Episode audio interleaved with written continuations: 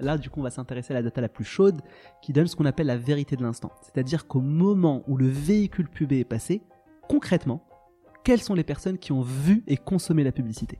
Et là, on s'intéresse aux smartphones des Français. Et là, ça s'appelle des MAID, des Mobile Advertising ID, qui nous donnent in fine la réalité de l'instant. C'est-à-dire que si demain on se rend compte qu'effectivement, au moment du passage, il n'y avait aucun ping des MAID, eh bien, souvent on se rend compte que, par exemple, la voie a été condamnée ou la voie est fermée ou autre, et on a une réalité de l'instant qui permet d'ailleurs d'aller beaucoup plus loin sur la chaîne de valeur. Au-delà de l'exposition à un véhicule à driver, c'est de pouvoir faire du retargeting digital sur ces supports-là, à savoir le smartphone, euh, sur Spotify, sur Waze, sur un certain nombre d'applications, sur réseaux sociaux, jusqu'au drive to store. Parce qu'in fine, quand une personne se déplace avec un téléphone et est exposée à la publicité, et ensuite retargetée, on est capable de savoir si la personne est allée en magasin par la suite, ce qu'on appelle du drive to store, et bien sûr, tout ça, c'est RGPD compliant, euh, parce que c'est important aussi de pouvoir avoir le consentement de la personne à la source, et ça, c'est des choses qui nous tiennent à cœur. Bonjour et bienvenue dans ce nouvel épisode du podcast L'Asphalte. Je m'appelle Enguerrand Best et j'ai décidé de créer ce podcast pour que les passionnés et les professionnels d'automobile puissent mieux comprendre ce qu'il se passe au sein de cette industrie passionnante qui est celle de l'automobile. Volontairement ou involontairement, les métiers de l'automobile sont quelque peu opaques. Et je ne vous parle même pas des professions oubliées ou peu mises en valeur. Pour augmenter la visibilité des acteurs et créer des synergies business, nous allons à la rencontre de ces acteurs du secteur automobile. Cela vous permettra d'être tenu au courant des dernières innovations sur le marché. Ainsi, je vous propose des conversations avec des chefs d'entreprise ou des professionnels de l'automobile qui portent un regard d'expert sur leur partie du secteur automobile. L'asphalte, c'est le podcast où on parle du circuit de distribution, de la production et de la conception, d'économie circulaire et d'écologie, de l'utilisation des données, de la réparation et des chaînes logistiques. Je ne vous en dis pas plus et vous laisse découvrir ma conversation avec l'invité de cet épisode. Merci, bonne écoute. Aujourd'hui, pour ce nouvel épisode du podcast, je suis reçu par Adriver avec Jafar Elalami, CTO et CPO de Adriver. Bonjour Jafar. Bonjour Enguerrand. Est-ce que dans un premier temps, tu pourrais un peu te présenter, présenter ton parcours pour les gens qui nous écoutent? Bien sûr. Euh, donc euh, Jafar El Alami, j'ai fait euh, d'abord un parcours d'ingénieur en ingénierie informatique et en data science avant de faire HEC entrepreneur. j'ai lancé ma première boîte dans la HR Tech, puis dans l'immobilier, une autre boîte dans le sport et la qualité de vie au travail. Et ensuite j'ai rejoint en 2019 AdDriver pour justement accompagner Adrien Delatour, notre CEO, dans le développement finalement d'une d'une proposition de valeur très intéressante sur la publicité.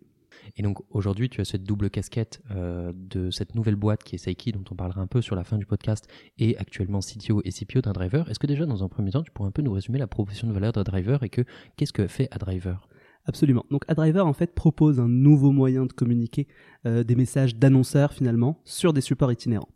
Concrètement, ce qu'on fait, c'est qu'on essaye de balayer les centres urbains et les autoroutes euh, et, axes secondaires avec des supports itinérants, à savoir du camion sur les autoroutes, euh, des véhicules légers, donc euh, des VTC, des taxis en plein cœur de Paris. Et également, on a un support qui s'appelle South Sao, c'est un peu les taxis londoniens, je sais pas si tu en as vu en plein cœur de Paris, qui sont super intéressants aussi pour communiquer par exemple pour des marques de luxe. Donc ce qu'on a fait, c'est qu'on a traqué depuis le début l'intégralité des véhicules. Donc on a cette composante data-driven chez AdDriver, on a un brief, on a un client, il veut communiquer, on essaie d'optimiser justement euh, son budget de manière à maximiser l'impact auprès de son cœur de cible. Ok. Et euh, justement, pour faire bien le lien avec euh, la thématique du podcast aujourd'hui, qui sera justement l'utilisation des données de mobilité pour une boîte, en l'occurrence AdDriver, et les, clients pour lesquels vous répondez à ces, ces thématiques. Vous avez aussi fait récemment un spin-off de la boîte, si je peux le dire comme ça, qui s'appelle Saiki. Est-ce que tu peux nous un peu nous résumer un peu ce que fait Saiki d'un point de vue très cross-maille Absolument. Donc Seiki en fait? C'est une filiale du groupe AdDriver euh, qui justement euh, finalement développe cette expertise sur la mobilité. Vu qu'on a traqué des véhicules pendant plus de trois ans et qu'on a modélisé les déplacements des populations qui justement consomment les publicités, eh bien, on a tout simplement décidé d'offrir finalement cette valeur ajoutée, cette expertise à l'intégralité du marché. Alors concrètement, ça veut dire quoi? Ça veut dire qu'on accompagne non seulement des annonceurs à mieux comprendre où circule leur audience, ça veut aussi dire qu'on aide les retailers à choisir les bons emplacements où ils vont justement avoir une zone de chalandise où il y aura leur cœur de cible en circulation forte. Euh, ça veut dire également qu'on va accompagner des projets immobiliers pour pouvoir justement mieux s'implanter et avoir finalement une dynamique potentiellement de clients intéressants.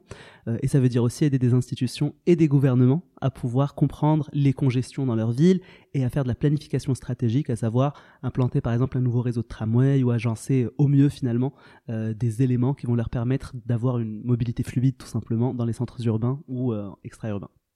Ok, très cool. Est-ce que, que ce soit sur euh, ta partie à, chez iDriver ou chez, sur Seki, c'est quoi un peu ton quotidien pour que les gens qui nous écoutent puissent un peu comprendre bah, ce que tu fais au quotidien là-dedans? Alors, il y a deux euh, aspects, on va dire, du métier qui sont très différents. Le premier, il est purement euh, technique et data. Donc, c'est vraiment de pouvoir accompagner les équipes tech, data, produit à pouvoir créer la valeur ajoutée justement, donc ce qu'on appelle le capital immatériel, la différenciation par rapport à l'intégralité du marché. Donc là, on va vraiment rentrer jusqu'au détail le plus fin de ce que devient la donnée la plus brute une fois qu'elle qu'elle arrive finalement dans nos data lakes, donc tout simplement nos espaces de stockage, et comment on la traite pour créer de la connaissance monétisable. Ça, c'est le premier élément. Et le deuxième élément, ça va être justement bah, qui va acheter cette connaissance monétisable. Donc euh, concrètement, ça va être euh, être en contact directement avec des clients, pouvoir échanger et comprendre les problématiques des clients et faire en fait de l'accompagnement stratégique pour pouvoir donner la bonne réponse au bon client au bon moment quelque part. Donc c'est un peu les deux casquettes business, mais en même temps data tech euh, qui vont ressortir. Bah justement, ça fait, écho à, la question que j'allais te poser, qui est justement, tu as un parcours euh, dans lequel tu as fait énormément de choses parce que un jet de formation, HEC entrepreneur, euh, derrière tu fais une, une, HR tech, tu lances d'autres boîtes, tu reviens chez Seiki. C'est un parcours extrêmement divers. Comment tu jongles un peu avec euh, ces multiples univers que tu touches du doigt? Comment tu le sens un peu toi personnellement? Alors, c'est une bonne question. Je pense que euh, c'est assez intéressant justement de balayer plusieurs secteurs, plusieurs problématiques, parce que finalement ça donne des prismes complètement différents euh, et, c'est assez inspirationnel finalement. Euh, une fois qu'on a une nouvelle problématique, on essaye de faire peut-être parfois des liens entre les différents secteurs notamment. Donc c'est assez intéressant. Et derrière, on comprend mieux les métiers d'autrui. Alors pour le coup, l'entrepreneuriat pousse forcément à savoir faire un peu de market, savoir faire un peu de business, savoir faire un peu de tech. donc en réalité, c'est beaucoup plus simple d'appréhender en fait les challenges sous-jacents à une initiative, par exemple, pour mieux travailler avec un directeur market, avec un directeur com, avec un directeur fleet, par exemple, et de comprendre leurs enjeux sans pour autant être soi-même expert. Donc en termes de collaboration, c'est super intéressant. Avec toujours un peu cette philosophie entrepreneur de toucher à tout et d'arriver à chapeauter. C'est ça, c'est tout à fait ça. Ok.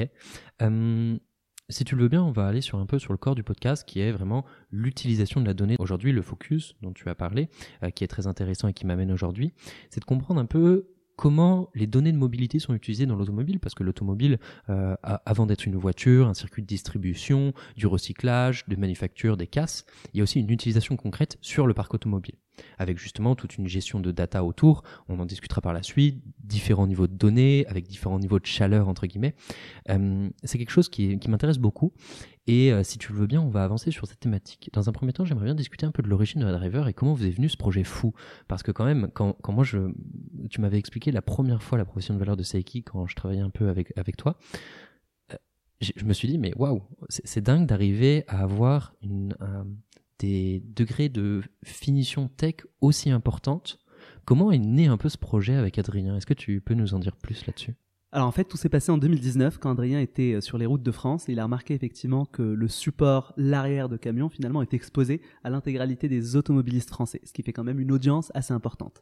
Rapidement est venu sur, le, sur, euh, sur la table le sujet de comment convaincre des annonceurs, c'est-à-dire des marques qui souhaitent communiquer tout simplement, euh, avec une sorte de héroïsation, donc un retour sur investissement de ce média.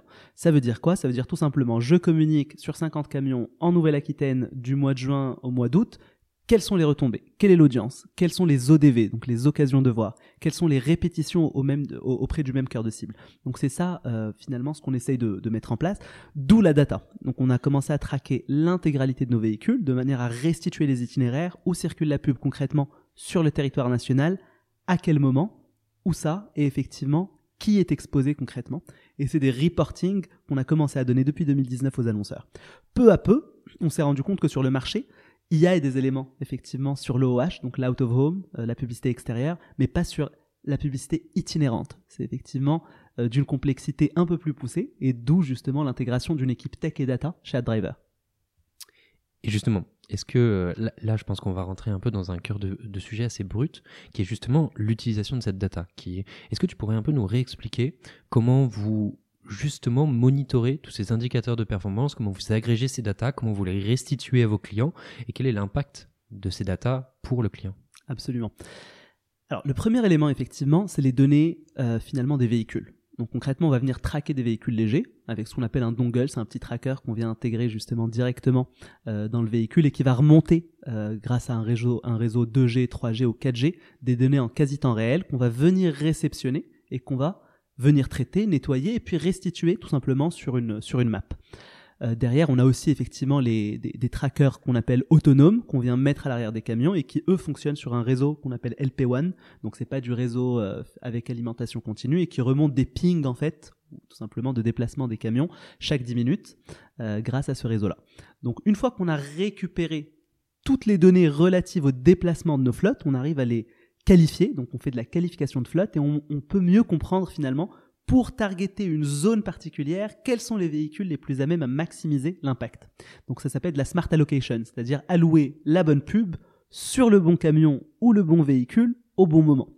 C'est un pari in fine parce que nous on va pas venir euh, imposer à un camion de faire un trajet ou imposer à un VTCiste ou ou un chauffeur de taxi de faire un trajet. On doit comprendre leurs enjeux, comprendre leurs déplacements, les qualifier et parier statistiquement finalement que c'est effectivement le bon support pour véhiculer la bonne publicité. Alors après, on fait bien sûr des statistiques intéressantes en se disant que Tsao Tsao, typiquement, c'est un support. Donc Tsao Tsao, pour rappel, c'est les taxis londoniens euh, qui circulent principalement entre le 1er et 8e arrondissement et dans le 16e. À 90% pratiquement, euh, leur présence et se situe là. C'est-à-dire que c'est un support affinitaire aux marques de luxe. Derrière, on a le VTC, typiquement, qui va couvrir l'intégralité de l'île de France si on s'intéresse à la région parisienne, parce qu'effectivement, la couverture est beaucoup, beaucoup plus large. Donc, du coup, c'est plus affinitaire à des médias de masse, par exemple, ou à du retail, de la, cosmétique, un certain nombre de, euh, d'autres acteurs, le lancement d'un film, etc. Derrière, on a effectivement d'autres euh, supports, comme le camion, qui vont plutôt balayer, effectivement, les axes secondaires et les autoroutes. Et là, on peut s'intéresser à plusieurs problématiques, notamment les départs en vacances ou encore euh, communiquer sur le lancement d'une nouvelle assurance euh, ou, par exemple le lancement d'une nouvelle voiture d'ailleurs, où c'est un support très affinitaire effectivement pour toucher une bonne partie des Français sur un territoire vierge de toute publicité et avec un taux d'attention super élevé parce qu'in fine, il n'y a aucun média sur les autoroutes en France. Et du coup, c'est le seul média qui fait ça. Et hum, ce qui est très rigolo là-dessus, c'est qu'on parle de données très chaudes, c'est-à-dire des données qui sont euh, vraiment spécifiques à des typologies d'audience, des choses comme ça. Comment est-ce que vous vous renseignez sur de la donnée peut-être plus froide? C'est une très bonne question. Alors effectivement, j'ai beaucoup parlé des données relatives au, support in fine en itinérance. Euh, pour autant, il y a d'autres typologies de données qui sont celles des populations. Et là, effectivement, on a un scope, comme tu le disais tout à l'heure, de données qui vont des données froides jusqu'aux données les plus chaudes.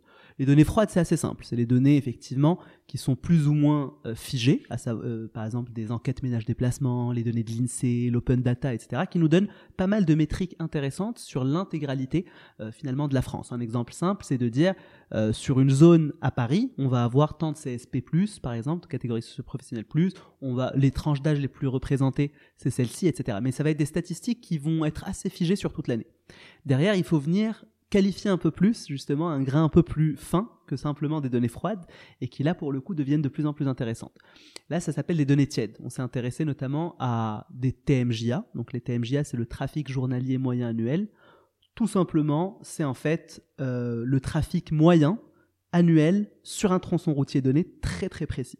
Et là, on a une, une granularité par type de jour, donc les samedis, les jours fériés, euh, les jours ouvrés, etc., jusqu'à l'heure près. C'est-à-dire qu'en fait, un mercredi après-midi, euh, plein devant Ruvignon, in fine, on est capable de savoir qu'il y a 3000 passants par heure, dont 50% sont en mode doux, c'est-à-dire cyclistes ou piétons, et 50% sont par exemple en voiture. Donc cette granularité est assez intéressante. Pour autant, ça ne résout pas tous les problèmes. Là, du coup, on va s'intéresser à la data la plus chaude, qui donne ce qu'on appelle la vérité de l'instant. C'est-à-dire qu'au moment où le véhicule pubé est passé, concrètement, quelles sont les personnes qui ont vu et consommé la publicité. Et là, on s'intéresse aux smartphones des Français. Et là, ça s'appelle des MAID, des Mobile Advertising ID, qui nous donnent in fine la réalité de l'instant. C'est-à-dire que si demain on se rend compte qu'effectivement, au moment du passage, il n'y avait aucun ping des MAID, eh bien, souvent on se rend compte que, par exemple, la voie a été condamnée ou la voie est fermée ou autre. et on a une réalité de l'instant qui permet d'ailleurs d'aller beaucoup plus loin sur la chaîne de valeur. Au-delà de l'exposition à un véhicule ad driver, c'est de pouvoir faire du retargeting digital sur ces supports-là, à savoir le smartphone, euh, sur Spotify, sur Waze, sur un certain nombre d'applications, sur réseaux sociaux, jusqu'au drive to store. Parce qu'in fine, quand une personne se déplace avec un téléphone et est exposée à la publicité, et ensuite retargetée, on est capable de savoir si la personne est allée en magasin par la suite, ce qu'on appelle du drive to store. Et bien sûr, tout ça, c'est RGPD compliant, euh, parce que c'est important aussi de pouvoir avoir le consentement de la personne à la source. Et ça, c'est des choses qui nous tiennent à cœur. Mais hum, encore une fois, pour rebondir sur ce que je disais tout à l'heure, je trouve que cette proposition de valeur est assez euh, fantastique et c'est un exemple extrêmement poignant de la capacité de la donnée aujourd'hui et de comment est-ce qu'on peut l'utiliser. Et hum, j'ai pas mal de questions. La première, c'est sur justement cette jonction entre vous avez une publicité que vous voulez par exemple euh, mettre sur un, cul de camion et vous avez de la donnée plus ou moins chaude, plus ou moins qualifiée sur des CSP+, etc. Comment vous faites cette matching de se dire je veux que tel type de pub soit affilié à tel type de personnes en fonction des tronçons disponibles? C'est quelque chose sur lequel vous rajoutez un, un coût humain de se dire regardons ce qu'on a et qualifions ou est-ce que vous avez un peu de l'algo qui traite aussi un peu de ce sujet-là? On va effectivement avoir euh, les deux aspects. On a un premier aspect, effectivement, on va pouvoir tout d'abord comprendre les besoins de l'annonceur. Donc je vais donner un exemple très simple. Hein. On a été contacté récemment par une entreprise euh, qui euh, permet aux diasporas un peu partout en France d'envoyer de l'argent à leurs pays initiaux. et en fait, c'est assez intéressant parce qu'on a pu détecter en fait où sont les diasporas pendant la journée, où est-ce qu'ils travaillent, etc. Euh, et là, pour le coup, quelles sont les zones de chaleur les plus fortes, en fait, pour pouvoir communiquer des messages? Donc en amont, on va donner toutes ces informations à l'annonceur. Donc l'annonceur déjà comprend mieux notre support en parlant sa langue, c'est-à-dire euh, où est mon audience, comment je peux la targeter, qu'est-ce qu'elle fait, à quel moment l'attention est la plus élevée, justement, pour pouvoir faire ce qu'on appelle du precision marketing? Donc vraiment pouvoir délivrer le bon message à la bonne personne au bon moment avec le taux d'attention le plus maximisé. Et derrière, si on peut en plus faire un rapprochement avec du chiffre d'affaires ou de la fréquentation sur site ou autre, c'est encore mieux. Donc ça, c'est le premier élément, ça s'appelle du pre-sale, c'est-à-dire qu'on va essayer de non seulement comprendre et détecter où sont les audiences, mais aussi de pouvoir simuler, eh bien tiens, vu que vos audiences sont dans, dans ces zones-là, voici les dispositifs les plus à même à maximiser l'impact auprès de cette audience. Est-ce que cette audience-là est plutôt effectivement dans les euh, zone où il y a beaucoup de CSP++, donc par exemple pour des marques de luxe, mais effectivement, on va proposer un support plutôt qu'un autre, etc. Donc on va venir finalement euh, proposer un certain nombre de dispositifs pour maximiser l'impact. Une fois que la campagne est validée et que l'annonceur est OK, on lance la campagne et là on traque en temps réel et on est capable de donner chaque jour des performances concrètes de la réalité du terrain. Concrètement, quelle audience a été touchée Et à la fin, on a un reporting. On invente aussi un concept qui n'existait pas aujourd'hui en out of home, c'est l'audience garantie. C'est-à-dire que si jamais les prédictions ne sont pas matchées à la fin avec un reporting, eh bien, on va étendre justement la campagne jusqu'à l'atteinte justement des objectifs. Et ça, c'est aussi, euh, c'est quelque chose aussi que je trouve très fort. Et et je, viens sur ma question, c'est de se dire, vous avez cet euh, ajustement de temps réel, un peu comme exactement le même fonctionnement qu'on a sur les Google Ads, de se dire, bah, on vous prévoit telle audience, mais ensuite vous avez un coût, une facturation réelle sur euh, le, trafic réel. Et c'est assez exceptionnel de penser à ça. Et tu m'arrêtes si je me trompe, mais on en avait discuté un peu ensemble, et tu m'avais dit que c'était pas forcément la proposition de valeur première que vous proposez à vos clients. C'est assez dingue parce que moi je trouve que c'est euh, assez exceptionnel de se dire, je vais avoir une héroïsation de mon business, ou du moins de ma campagne, pour quelque chose qui est justement un panneau publicitaire. Dans, dans un panneau publicitaire, jamais tu te dirais, jamais de la vie, je me dis, je vais avoir un ROI, je vais savoir exactement qu'est-ce que ça m'a coûté, pour combien, qu'est-ce que ça m'a rapporté. Est-ce que tu peux un peu nous en dire plus sur ce sujet-là? Bien sûr. Alors, ce qui est hyper intéressant, c'est qu'effectivement, euh, cette mesure d'audience, en fait, elle va fonctionner euh, comme de la réassurance. C'est-à-dire que c'est nouveau, on veut comprendre comment fonctionnent ces supports, pour autant, ce qu'on vend effectivement, c'est des supports. C'est-à-dire que quand on parle à des agences médias, par exemple, c'est des cellules OOH qui vont avoir, type OOH pour out of home, du coup pour de la publicité extérieure, c'est des cellules qui vont avoir en fait un certain budget à allouer. Et là, ils ont besoin de réassurance grâce à la data.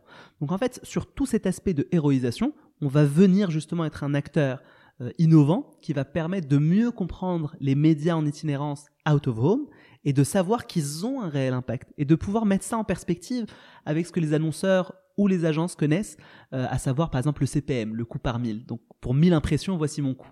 eh bien on a besoin de parler ce langage quand on propose du support out of home.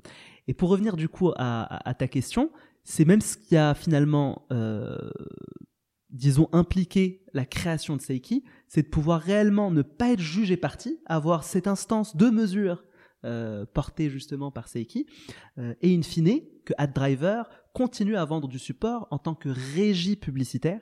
Euh, et c'est pour ça que justement, ça fait euh, des entreprises finalement du même groupe qui sont complémentaires et euh, qui permettent justement d'avoir cet ADN data à la source. pour autant, effectivement, on est un média et on est certain chez AdDriver que la valeur première, clairement, c'est l'originalité de nos supports et la pertinence de communication auprès d'une audience. Ok. J'ai une première question avant de revenir sur un, point un peu plus en amont sur euh, les petites balises que vous collez sur euh, les de, sous les camions. Est-ce que vous travaillez un peu avec des business qui ont des flottes? Par exemple, euh, je sais pas moi, des flottes Deliveroo, etc. Est-ce que vous travaillez un peu en direct avec ces partenaires sans forcément passer par des annonceurs? Alors, effectivement, ça c'est notamment une offre que Seiki porte, donc la filiale, pour rappel, la filiale AdDriver, où effectivement, là récemment, j'ai été contacté par une entreprise euh, qui a une flotte de sportifs de très haut niveau en fait, euh, et qui veulent du sponsoring sur les véhicules pour mettre en avant le sportif, pour un tas de raisons. Euh, donc ce qui est hyper intéressant, c'est que là, pour le coup, on travaille directement avec ces sociétés-là, qui a ces supports-là, et qui voudraient tout simplement qu'on puisse traquer l'intégralité des véhicules, restituer l'audience, et pouvoir dire aussi à un sportif, regarde effectivement euh, quelle est l'audience générée concrètement, et comment on a pu euh, finalement héroïser cette approche-là. Ça, c'est le premier exemple. Deuxième exemple, c'est les flottes détenues par un annonceur, à savoir je dis n'importe quoi, un Carrefour, un NG, un Waitrose au UK, effectivement, ça, c'est des annonceurs qui vont pouvoir avoir des véhicules qui sont déjà brandés.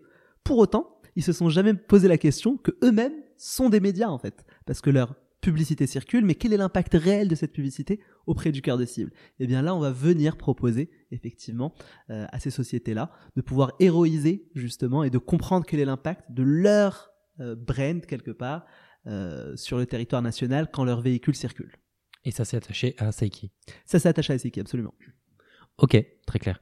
Hum, pour revenir sur euh, une question que j'avais, c'est que je me disais euh, que tu nous racontais l'histoire de Adrien en 2019 euh, qui faisait ce constat-là, qui se dit ok, on va poser des petites balises sur le cul des camions et sur les VTC, etc. Concrètement, je me, suis, je me pose la question de ça, doit être une techno qui doit coûter assez cher, ça doit être difficile à mettre en place, comme ça quand on a le, le POC à faire, non? Alors, euh, au départ, on a commencé euh, assez simple. Hein. On, s'est dit, on va traquer l'intégralité des véhicules et on va pouvoir faire de l'estimation approximative.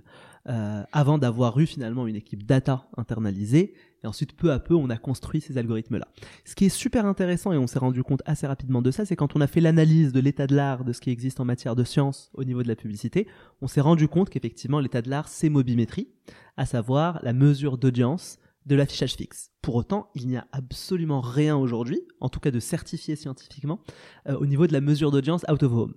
Et c'est là où justement on s'est rapproché du CESP, donc c'est l'organisme justement euh, qui permet la, de, certifier ou d'auditer un certain nombre de méthodologies relatives à la publicité. C'est l'instance la plus reconnue du marché. Et c'est pour ça qu'on travaille main dans la main avec eux, euh, justement dans l'optique d'un audit et d'une certification, de manière à pouvoir être le premier acteur, le primo entrant sur de la publicité euh, MOH, donc Mobile Out of Home. Très cool. un peu pour discuter peut-être un peu plus, toi dans ton corps métier, est-ce que tu peux nous donner quelques challenges auxquels tu as été confronté qui ont été les plus impactants pour toi sur justement la structuration, la création, le développement d'AdDriver Alors, un des premiers euh, verrous effectivement euh, auxquels on s'est confronté, c'est justement notre capacité, euh, in fine, à pouvoir avoir le consentement de l'utilisateur final justement. Donc on a dû trouver un bon partenaire qui nous assure effectivement que l'intégralité des pings de smartphone sont finalement RGPD compliant et qu'on a le droit effectivement de les exploiter de manière à pouvoir faire de la modélisation des déplacements des populations. Ça, c'est un premier sujet. Euh, le deuxième sujet aussi, c'était effectivement euh, de pouvoir aussi convaincre finalement les sociétés de transport à pouvoir traquer leurs camions de manière à pouvoir restituer euh, les itinéraires tout en les rassurant sur la, le privacy by design, à savoir que à aucun moment l'objectif c'est de traquer un camion en particulier, mais c'est plutôt le rayonnement d'une flotte qui nous intéresse et on garde pas finalement les données en stock d'un point de vue brut euh, dans nos serveurs, ça nous intéresse pas. L'objectif c'est vraiment de raisonner en valeur ajoutée en données statistiques plutôt qu'en données personnelles. Donc ça aussi, c'était un deuxième challenge. Et bien évidemment, le troisième challenge, c'est de trouver une équipe de super data scientists qui nous ont permis justement de développer ces algorithmes propriétaires et qui nous permettent aujourd'hui de faire la différenciation sur le marché et d'être prêts à être certifiés euh, par le CESP. Et ça, c'est un énorme challenge, effectivement. Et hum, justement, sur cette notion-là, il y a toujours euh, cet entre-deux, ou du moins c'est toujours assez difficile de trouver des gens extrêmement importants et qui sont motivés par la mission d'un driver. Comment est-ce que est-ce que tu as un mot un peu à nous dire là-dessus sur bah, justement comment est-ce que vous les avez embarqués là-dedans ou comment est-ce qu'ils ont montré l'intérêt ou comment vous les avez convaincus de faire partie de cette aventure à ce moment-là? À mon avis, pour pouvoir convaincre une équipe et l'embarquer, tout d'abord, il faut soi-même être passionné, mais surtout voir si la passion euh, existe aussi euh, auprès de l'interlocuteur et du futur talent qui va rejoindre euh, l'équipe. Et ça, c'est très important parce que, in fine, ça doit parler, les objectifs professionnels de l'entreprise, en réalité, doivent parler aussi aux objectifs personnels de la personne. C'est-à-dire que la personne doit se voir évoluer professionnellement dans le même sens. Donc ça, c'est très important. Deuxième élément, je mets souvent en avant ce que, in fine, euh, Aristote souligne souvent, c'est-à-dire l'éthos, le pathos et, le logos. Euh, effectivement, à savoir tout simplement, euh, finalement, l'état d'esprit, concrètement, la manière de parler, la manière de présenter les choses, mais aussi les capacités de la personne. Eh bien, il faut pouvoir mêler tout ça à l'ADN de l'entreprise et voir s'il y a un match. Et ça, souvent, on s'en rend compte assez rapidement de voir effectivement si la personne se projette avec un esprit un peu entrepreneurial, parce que l'idée c'est pas de faire du micromanagement, mais de pouvoir laisser les talents se révéler et faire partie du projet. Après, bien évidemment, on a une vision, on a une ambition, mais on construit ça. Soit on persévère, soit on pivote en fonction de l'avancée de la boîte. Mais effectivement, je pense que c'est des éléments qui sont très très importants pour que la personne puisse se sentir euh, partie prenante, tout simplement, dans cet écosystème.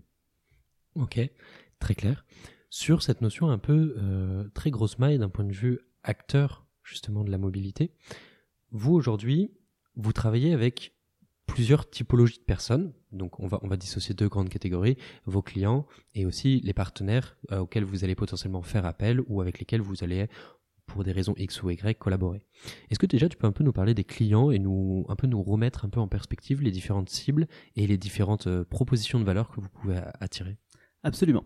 Alors au niveau d'AdDriver, c'est assez clair. On a des clients payeurs, si j'ose dire, qui vont être effectivement soit les annonceurs en direct, c'est-à-dire un Nike qui veut communiquer, un La Poste qui veut communiquer, euh, une marque comme TapTapSend ou, ou euh, effectivement d'autres acteurs qui veulent communiquer en direct. Donc c'est des marques en fait qui gèrent eux-mêmes leur budget de publicité. Parfois, les annonceurs délèguent effectivement la gestion de leur budget publicitaire à des agences médias. Donc là, effectivement, on va travailler avec des publicistes, des Havas, des Densu, etc. Donc ça, effectivement, c'est au niveau des clients qui sont intéressés par la proposition de valeur qui est je veux une flotte de tant de véhicules à tel moment sur telle zone. Euh, et là, effectivement, on va opérer euh, cette, euh, cette opération de communication. Pour autant, pour communiquer et pour faire cette opération de communication, on a besoin de partenaires. Ces partenaires-là, ça va être effectivement soit des flottes, alors ça va être par exemple un transporteur en Nouvelle-Aquitaine qui va avoir 500 camions, qui va nous mettre à disposition de manière à pouvoir les équiper de notre cadre et les traquer pour que ça soit des supports de diffusion. Ça peut être des chauffeurs indépendants en direct, donc des VTCistes, et c'est d'ailleurs à ce sujet-là, et grâce à, à, à une application qu'on a développée en interne, qu'on arrive à faire cette acquisition-là un chauffeur VTC peut télécharger l'application et dire je veux participer tout simplement à une campagne à tel moment et va venir justement pour une pose d'adhésif sur le véhicule. Ça, c'est une autre typologie de partenaire. On a aussi euh, des taxis. On a aussi la société de Sao Sao avec laquelle on a un partenariat effectivement pour faire de la publicité sur leur véhicule. Euh, et enfin, on a d'autres partenaires, mais pour le coup plutôt technologiques, qui vont nous permettre notamment euh, de euh, traquer l'intégralité des véhicules, qui vont nous permettre de euh, justement mettre en place ce cadre en aluminium qu'on va venir breveter, etc., etc. Et je me pose une question comme ça dans la liste des partenaires. Il vous est jamais venu à l'idée de bosser directement avec les constructeurs de voitures? Parce que là où justement vous l'aiguillez sur une partie fine, donc par exemple flotte brandée, etc., pourquoi ne pas bosser avec l'intégralité des constructeurs et par exemple intégrer dans les châssis un certain nombre de dispositifs qui vous permettront de récolter de la donnée plus fine sur les utilisateurs, les mouvements, etc. Alors c'est une excellente question. Effectivement, on a déjà on a commencé à se rapprocher euh, de constructeurs euh, de camions pour pouvoir justement intégrer un cadre euh, par défaut, in fine, euh, voire même effectivement un tracker qui va avec directement. Donc ça, c'est des discussions qui prennent un peu plus de temps, mais qui sont clairement dans notre vision. Donc euh, effectivement, c'est un bon réflexe d'avoir posé cette question. Je pense qu'effectivement, c'est c'est quelque chose qui va être important pour AdDriver par la suite de pouvoir directement finalement être by design, si j'ose dire, dans la chaîne valeur. Et ce qui justement fait partie des sujets d'avenir. Exactement. Ok. Maintenant qu'on a un peu débroussaillé ce sujet de driver, euh, ce serait très intéressant qu'on arrive à un peu à disséquer Seiki, la création, etc. La première question que j'aimerais te poser, c'est justement comment est-ce que Seiki naît le jour, ou plutôt comment comment ça émerge? Alors, en fait, tout est une question de positionnement. C'est-à-dire qu'un driver euh, qui détient des flottes, concrètement, doit se positionner en tant que régie publicitaire qui est capable de faire de la communication auprès d'annonceurs, auprès euh, d'agences médias, etc. Et effectivement, on doit avoir un acteur qui n'est pas jugé parti et qui est capable de pouvoir mesurer la pertinence justement de la circulation de ces flottes-là. Euh, cet acteur-là, c'est Seiki. Justement, on a créé Seiki pour pouvoir devenir l'acteur scientifique, l'acteur data tech, qui est capable, un, effectivement, de pouvoir prouver la pertinence parce qu'on en est convaincu des flottes à driver, d'une part, mais aussi pouvoir monétiser, si j'ose dire, mais aussi de pouvoir monétiser, euh, si j'ose dire, ce savoir-faire qui est sur les déplacements des populations et les déplacements des flottes de manière générale. Et là, pour le coup, ça parle aux institutions, ça parle effectivement au real estate, ça parle aux retailers, euh, ça parle aux marques en direct, etc. Ok. Et hum, si tu devais un peu te projeter dans l'avenir de AdDriver, qu'est-ce que ça pourrait être? Ah, AdDriver, à mon avis, va révolutionner la manière avec laquelle on appréhende la publicité. C'est-à-dire qu'on n'est pas là à vendre du support pour vendre du support, on est là à répondre à des besoins d'annonceurs. Concrètement, ils veulent communiquer auprès d'une certaine population à un certain moment, eh bien nous, nous avons cette compréhension fine de ce qu'on appelle la mobility intelligence, à savoir qui se déplace où, à quel moment, pour faire quoi, pour quel motif, et on est capable de communiquer le bon message à la bonne personne, idéalement avec du precision marketing, c'est-à-dire sans que la publicité ne soit avec une perception négative, mais plutôt une perception positive, parce que l'idée c'est aussi de délivrer le bon message à la bonne personne au bon moment, pour pouvoir justement au mieux mettre en avant les agences et les annonceurs. C'est quelque chose que je trouve extrêmement fort avec la pub. En général, on a, souvent un avis très négatif sur cette notion de remarketing, euh, d'ads, etc. Et pourtant, c'est quand même hyper pertinent de se dire la bonne personne au bon endroit. Et j'appuie là-dessus parce que je pense qu'il y a beaucoup de gens qui ne font pas, qui ne réalisent pas que euh, au-delà d'être une arme de, marketing qui permet d'avoir plus de CA, plus de clients, etc., vaut quand même mieux avoir une pub qui nous touche personnellement nous parce que un certain nombre de données, parce que on a fait X, X choses qui pourraient nous intéresser, plutôt que de se dire va vous vendre un truc qui n'a rien à voir avec vous et donc d'avoir le contenu toujours le plus personnalisé. C'est de se dire ayez le message qui vous correspond le mieux. Et en fait, c'est un peu dans cette thématique-là et je, la trouve très forte et parfois un peu sous-vue ou sous-cotée en tout cas. Mm. Absolument. Bah, justement, il y a pas mal d'études qui sont sur l'attention qu'on peut accorder à une publicité. Euh, il y a de l'attention consciente, de l'attention inconsciente et souvent c'est dépendant de deux facteurs. Le premier, c'est effectivement le canal de diffusion, et là on parle de médias, et le deuxième, c'est la qualité de la créa. Et là, c'est extrêmement intéressant parce qu'au-delà de l'aspect look and feel et design, il y a aussi le contenu qui doit parler. Typiquement, un des énormes succès, et c'est d'ailleurs ça a été élu une des meilleures publicités euh, l'année dernière, euh, c'est celle qu'on a pu faire justement pour Wigo, euh, et là, c'était hyper intéressant parce que le support camion, une fois qu'on est effectivement automobiliste en train de conduire et qu'on voit sur 4 mètres carrés, non les enfants, vous n'arrivez pas bientôt, euh, Paris-Lyon en deux heures, en fait, ce message contextualisé, sympa, ben, donne une perception très positive et finalement vient ajouter une petite dose euh, d'humour, si j'ose dire, sur un trajet long et fastidieux, globalement. Donc c'est vraiment essayer aussi de communiquer d'une manière originale, d'une manière intéressante, qui vient parler finalement euh, aux clients en direct très cool en tout cas qu'on ait pu un peu échanger de tous ces sujets autour de la data, c'est-à-dire comment est-ce qu'elle est utilisée, comment est-ce que vous utilisez finalement un réceptacle qui est aujourd'hui l'automobile, qui est le cœur de ce podcast, c'est-à-dire la mobilité automobile. On va arriver sur les questions un peu de fin, les questions que je pose régulièrement. La première, c'est si je te dis voiture et que tu fermes les yeux, à quoi est-ce que tu penses? Alors quand tu dis voiture et que je ferme mes yeux, je pense à une Ferrari. crois pas que tu vas t'en sortir. Raconte-nous un peu, genre, est-ce que tu penses qu'il y a un affect particulier sur Ferrari? Qu'est-ce qui fait que tu vois ça particulièrement? Ben, in fine, je pense que euh, non, c'est tout simplement parce qu'effectivement, il y a la notion de, vitesse, il y a la notion de, de, de, de surpassement, il y a la notion d'aller le plus vite possible, et je pense qu'aussi ça, euh, ça vibre pas mal avec euh, cette importance de, de, vouloir innover à chaque fois, d'aller encore plus vite, euh, ce qui est très start-up et je pense que c'est assez dans mon ADN in fine et dans l'ADN Driver et de Seiki d'ailleurs de manière générale, de pouvoir aller le plus vite possible, mais sans confondre vitesse et précipitation. Une belle qualité quand même. C'est ça. ça marche. il y a quelque chose de très important, c'est la projection dans l'avenir. Euh, l'avenir étant ce qu'il est, il est incertain par définition. Comment est-ce que tu vois un peu, toi personnellement, le futur de l'automobile d'un point de vue très général? Est-ce que tu as un aspect sur lequel tu aimerais t'exprimer? Absolument. Alors, euh, moi, je pense que effectivement, l'automobile, là où c'est extrêmement intéressant, c'est que plus que jamais, on voit l'impact justement de la data euh, et de la tech dans l'automobile. C'est-à-dire qu'il y a un certain nombre d'aspects qui étaient en amont purement mécaniques et qui aujourd'hui se transforment plutôt euh, d'un point de vue data. Un exemple simple, c'est effectivement la détection notamment au niveau des voitures autonomes typiquement, la détection des, des, passants potentiellement, la prévention euh, des accidents, un certain nombre de choses, avec la reconnaissance d'image, avec un certain nombre de technologies finalement qu'on vient embarquer à l'intérieur du véhicule. Et on voit effectivement que l'informatique embarquée et que la data au sens large euh, rentre pleinement dans cette logique-là, euh, justement, de l'automobile. Et on peut d'ailleurs réfléchir à d'autres à d'autres finalités telles que l'optimisation de fret, euh, telles que, euh, in fine, la réduction finalement du CO2 en réduisant potentiellement les passages trop longs et, en optimisant les trajets. Ça, c'est des choses aussi qui vont venir, je pense, euh, s'ajouter euh, demain au, futur de l'automobile. La data, data first. C'est ça, data, data first. Ok. Euh, dernière question que j'aimerais te poser.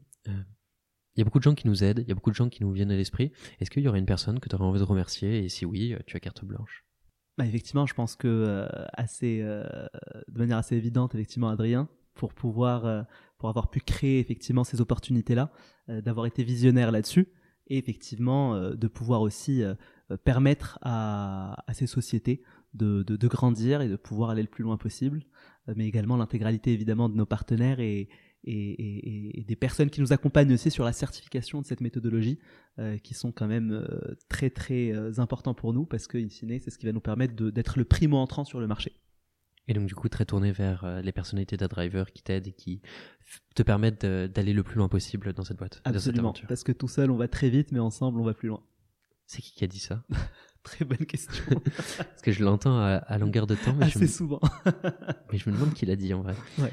Mais en tout cas, Jafar, c'était un plaisir d'échanger avec toi, un plaisir de pouvoir disséquer un peu les données, comment elles sont, elles sont utilisées, comment est-ce que potentiellement elles peuvent être intégrées dans l'automobile, comment est-ce que les acteurs de l'automobile euh, qui peuvent écouter ce podcast peuvent se euh, mettre dans la tête, ou du moins comprendre euh, cet écosystème, ces interactions, notamment sur le volet publicité. Merci d'avoir répondu à ces questions, merci de m'avoir accorder ton temps. Et je te souhaite une excellente continuation et bonne chance pour le CESP. Merci beaucoup, bonne continuation et bon courage. Si cet épisode du podcast L'Asphalte vous a plu, vous pouvez nous mettre 5 étoiles sur Apple Podcast. Cela aidera d'autres personnes à découvrir ce podcast. Le prochain épisode aura lieu jeudi dans deux semaines et je ne vous en dis pas plus à ce sujet. D'autre part, si vous êtes passionné de l'automobile, n'hésitez pas à suivre notre podcast et notre newsletter. Vous pouvez également nous suivre sur LinkedIn.